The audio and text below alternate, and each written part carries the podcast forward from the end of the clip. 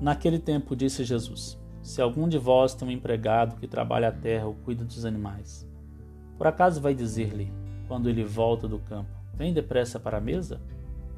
Pelo contrário, não vai dizer ao empregado: Prepara-me o jantar, singe-te e serve-me, enquanto eu como e bebo, pois disso poderás comer e beber? Será que vai agradecer ao empregado porque fez o que lhe havia mandado? Assim também vós, quando tiverdes feito tudo o que vos mandaram, dizei: Somos servos inúteis, fizemos o que devíamos fazer. Lucas 17, 7 a 10.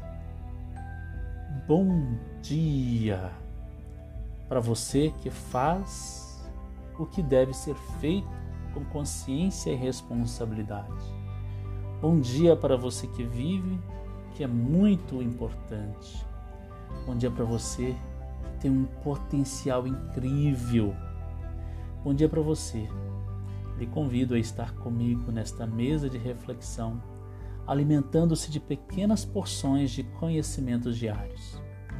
Hoje o Evangelho me chamou a atenção para o ensino que Jesus dá aos homens, mulheres, dando a estes o ensinamento de que é necessário valorizar o outro, de que é necessário trazer o outro para a mesa que é necessário dar a dignidade que o outro por ser merece. Termina dizendo que precisamos nos valorizar por sermos. Isso tudo está na linha da reflexão dessa semana. Por sermos a lamparina e por usarmos o óleo do serviço, o óleo das potências julgadas inúteis, para encantarmos a nós e aos outros que vivem presos a juízos e atitudes imprevidentes.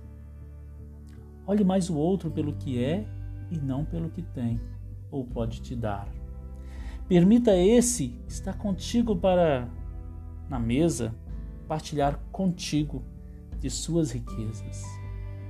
Aprenda a agradecer a esse pelo que é, mas não se prenda aos olhos de quem não sabe fazer pois esses precisam também ter a oportunidade de sentar à mesa do amor, da gratidão, do autoconhecimento, etc.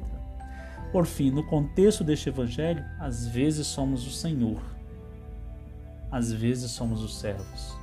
Vivemos essa polaridade dos lugares, mas o que importa é que, no lugar que estiver, tenhas o olhar do ser, e sendo, alimente a lamparina que és, e reforce a obra que tens, com aquelas três ações que hoje o Evangelho nos dá.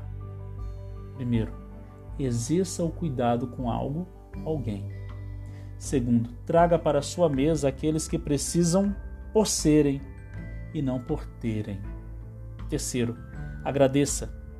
Agradeça com simplicidade. Diga sou grato, sou grata. Isso lhe fará olhar para o ser e não para o ter.